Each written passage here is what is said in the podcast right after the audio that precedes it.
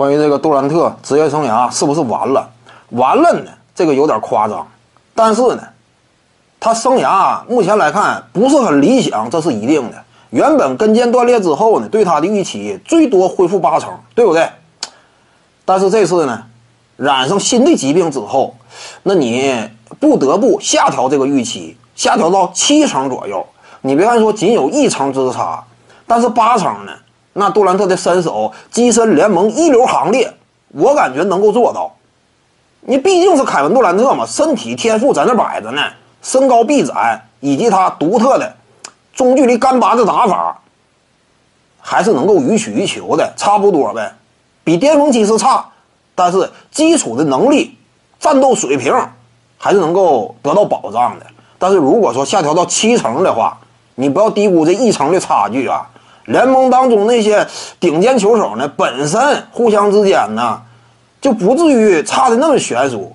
尤其一流、二流之间，如果说你跌下去一层身手的话，那你这会儿呢，一旦说下降到二流水平，那杜兰特整个生涯呀，前途也就基本这样了。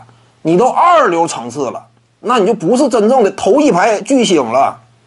那这会儿你说你战斗力啊，争冠呢，那都难呗。而且呢，考虑到啊，篮网队内对不对？现在泰伦卢有可能入主，一旦泰伦卢入主，杜兰特本身的巨大的伤病隐患，以及泰伦卢和欧文之间曾经亲密无间的师徒关系，把欧文树立为核心，可不可能？非常有可能。一是人家跟泰伦卢关系近，再有一点呢，对于篮网而言。欧文年轻，仅有二十八，你都三十大好几了啊，三十小好几嘛。你都三十二三了，你说再以你为支柱，也费劲呗。所以呢，总体权衡之下，杜兰特有可能呢，就是球队老二。那这样的话，今后职业生涯呀，没有那么光明了，对不对？能延续，哎，我这是大概率事件，但是没有那么光明了。